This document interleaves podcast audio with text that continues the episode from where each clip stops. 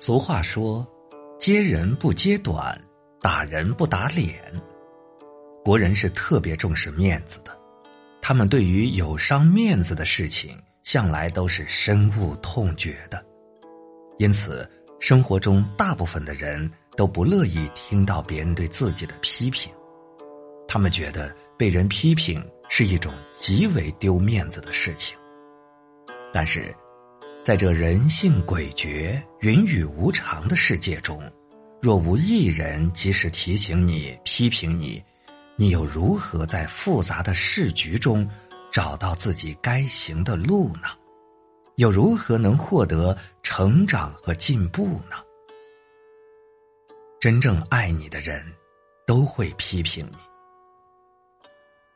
小时候，父母总是望子成龙。以批评来督促我们的学习，我们却总是被叛逆心理占据了理智，一次次伤他们的心。其实，他们当时的严厉，不过是希望你的未来可以由自己主宰，希望你能有更多的选择权。这一切并非出于私心，单纯想骂骂你，而是怕你吃亏。怕你走弯路。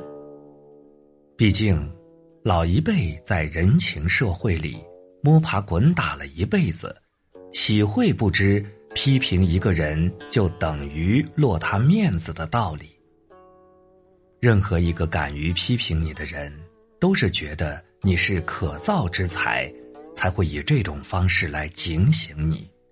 若觉得你真无可救药，又岂会？浪费口舌呢。但凡你有一点值得拯救的希望，这些真正关心你的人都会选择大声责骂、批评，来让你醒悟过来。正如作家郑渊洁曾说：“毁掉一个人最好的方法，就是放纵他的缺点。能直言不讳的指出你缺点的人，才是真正爱你的人。”那些整天在你面前奉承、时常把你吹上天的人，往往都是真正在看你笑话的人。千万要有自知之明，不要随之起舞，否则会摔得很惨。要明白，甜言蜜语不过是一种温柔的陷阱，只有批评才能让一个自负的人。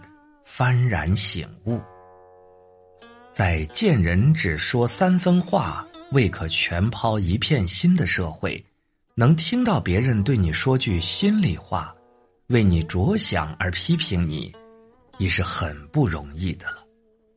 所以，一旦有人批评你，你一定要珍惜。敢于批评你的人，才值得深交。有一句话说得好。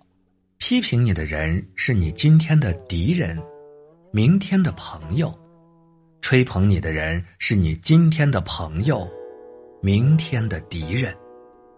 那些敢于批评你的人，绝对是你的良师益友，他们没有太多的虚情假意，只是一心为你着想。三国时期的吕岱和徐元是好友，吕岱见徐元为人耿直。便将他推荐为御史，望他成就功业。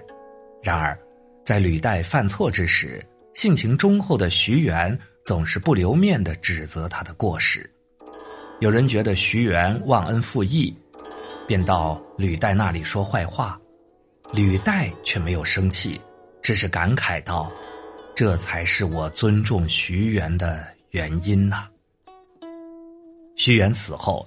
吕岱更是悲伤的说：“我的好友，如今你离世，以后我还能从哪里听到自己的过失呢？”正如古人所言：“砥砺岂必多，一弊胜万民。”交朋友不在多，贵在交正友。那些能当面指出你错误的朋友。胜过一百个酒肉朋友。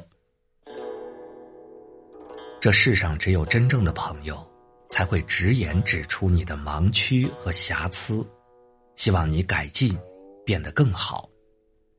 人生难得一正友，正友可以说是这世上最稀缺的资源，值得珍惜。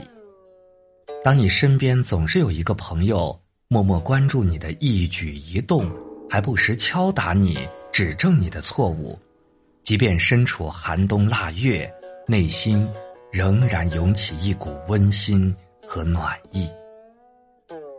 人生道路上。多交几个敢于批评你的正友，能少走些弯路，多出点成果。能接受批评，才能成长。这个世界是公平的，没有任何人能例外。人若只是固步自封，不听人言，迟早会被这个世界无情抛弃。一个人要能接受批评，虚心求教。才不会丧失进步的机会。所谓以人为镜，可以正身；身在局中，才不能自知。那么这个时候，别人的意见批评，都是一种局外之人的明眼。若能虚心接受，便是一种难能可贵的成长。就像唐太宗与魏征，一个是平定天下的雄主，和一个忧国忧民的名臣。两人各负才能，二人一起共事也存在矛盾。魏征总是直言劝谏，一点不顾及帝王的尊严，常常将李世民骂得狗血淋头。而李世民一开始也不喜欢魏征，可当他醒悟时，他才知道，这样的大臣才是他需要的。若没有魏征这样的大臣警醒自己，他又怎能知道？自己的错误呢？若所有的大臣都只知道歌功颂德，或许再英明的皇帝也会迷失方向吧。其实，当你做错了事，还有人主动批评你，是一件好事。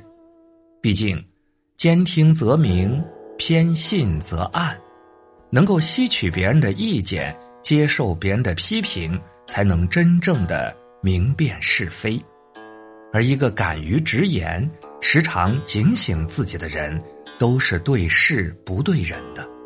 但他们这份较真，却是我们成长路上必备的砖瓦。批评有时候更多的是一种礼遇，受到的批评越多，失误也就会越少，进步就会越快，成长。就会迅速。所以说，敢于批评你的人，都是你生命中的贵人，是你人生旅途中不可或缺的动力。朋友也好，亲人也罢，有一个能批评你且时时关注你的人，都是一种难能可贵。批评虽然刺耳，但却是。我们生命中不可或缺的养分。你要懂得，感谢批评你的人，是他们让我们学会了坚强，学会不断修正自己，完善自我。